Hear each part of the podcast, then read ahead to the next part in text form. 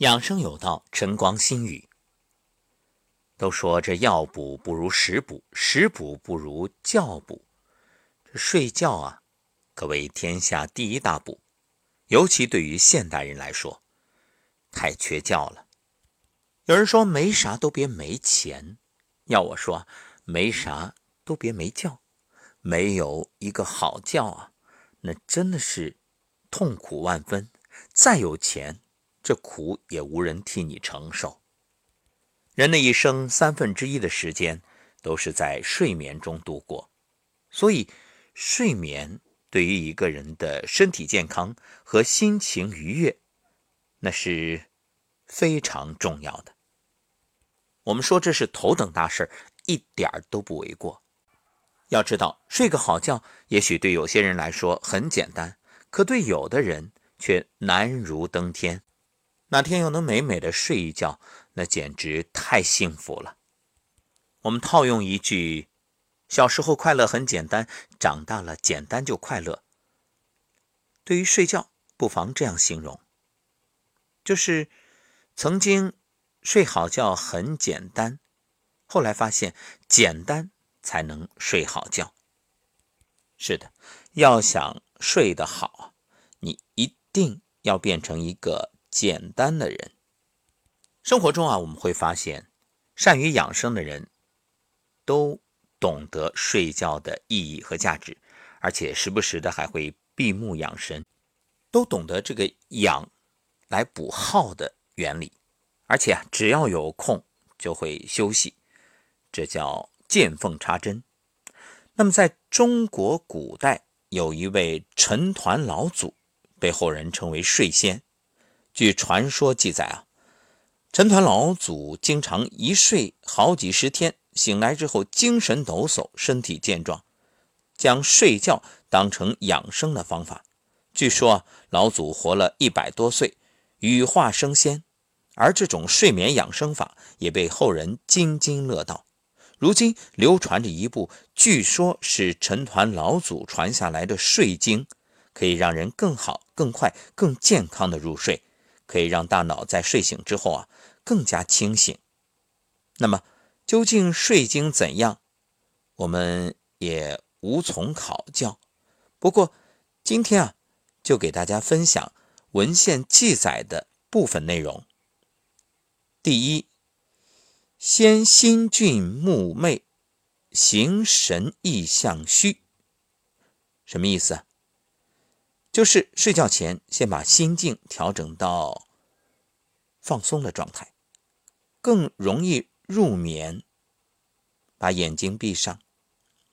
总体来说，就是睡觉前不要亢奋、焦虑、烦躁，因为心若不静，那你单纯闭上眼还是睡不着。我们每晚的声音疗愈节目，就是帮助大家能够通过静心。并调整脑波，让自己完全放松下来。所以很多听友说啊，听着节目，慢慢慢慢不知不觉就睡着了，甚至睡着了，这节目还在放着。在这也有一个小小的提醒：那喜马拉雅里面有定时关机的功能，你设置一下就可以了。第二点，木星星随起，混沌周行收。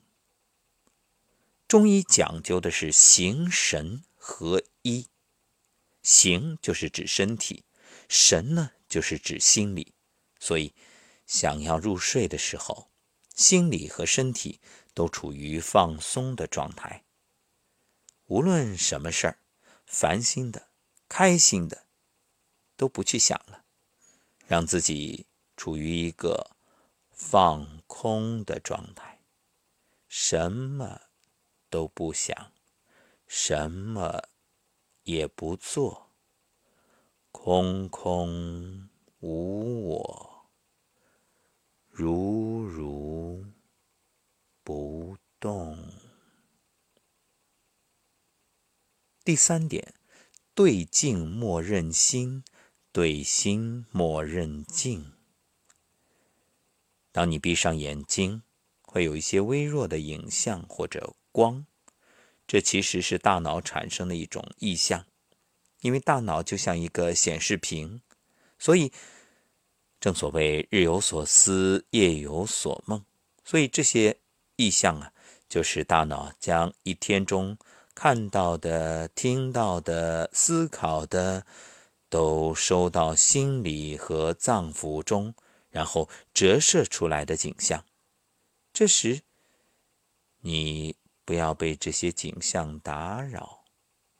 所谓念起不随，调整呼吸。第四点，梦蒙可无相，蒙明处恒持。有人说啊，我每天晚上都做梦，这算不算睡得好呀？有梦很正常，而且很多时候醒来就不记得做了什么梦了。有的人呢，想知道，就拼命去回想。其实，我们需要做到的是梦蒙可无相，蒙明处恒持。就是即使梦到奇怪的事情，睡梦中惊醒，也不必纠结，而是放下，继续睡觉。你看，有人就是半夜醒来，然后拼命的去想：哎呀，我做了什么梦？越是想不起来，越着急，越着急越想不起来，然后你后面也睡不着了。其实梦到的事情啊，虽然它也会反映现实中的一些情况，但是不必纠结。那不是因，而是果。你生活中的才是因，所以不必被这个梦境所迷，更无需纠结，调整心态，继续入眠。其实睡觉。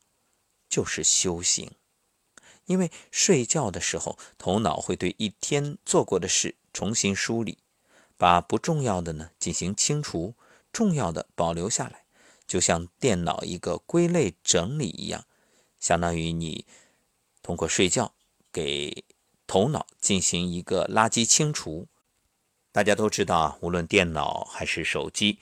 如果你每天用完了清除一下，那它的运行速度就会保持流畅。头脑也一样，所以当你不睡觉的时候，头脑的垃圾信息越来越多，人就会烦躁易怒。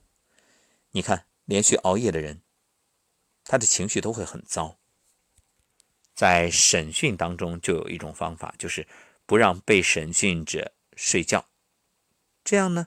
这个受审者啊，最后往往熬不住啊，只求睡个好觉，为此和盘托出。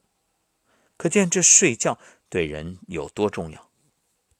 三天不吃饭对身体的影响不会太大，而三天不睡觉，你试试。所以各位，当你躺在床上的时候，来慢慢的。吸气，吸，呼气，呼，吸，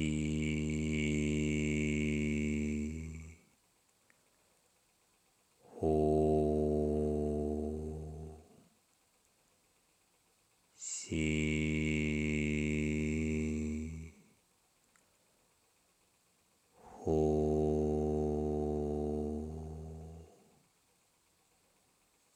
可以在《养生有道》节目里搜索“夜色中静心”，听着节目，慢慢放松，放松，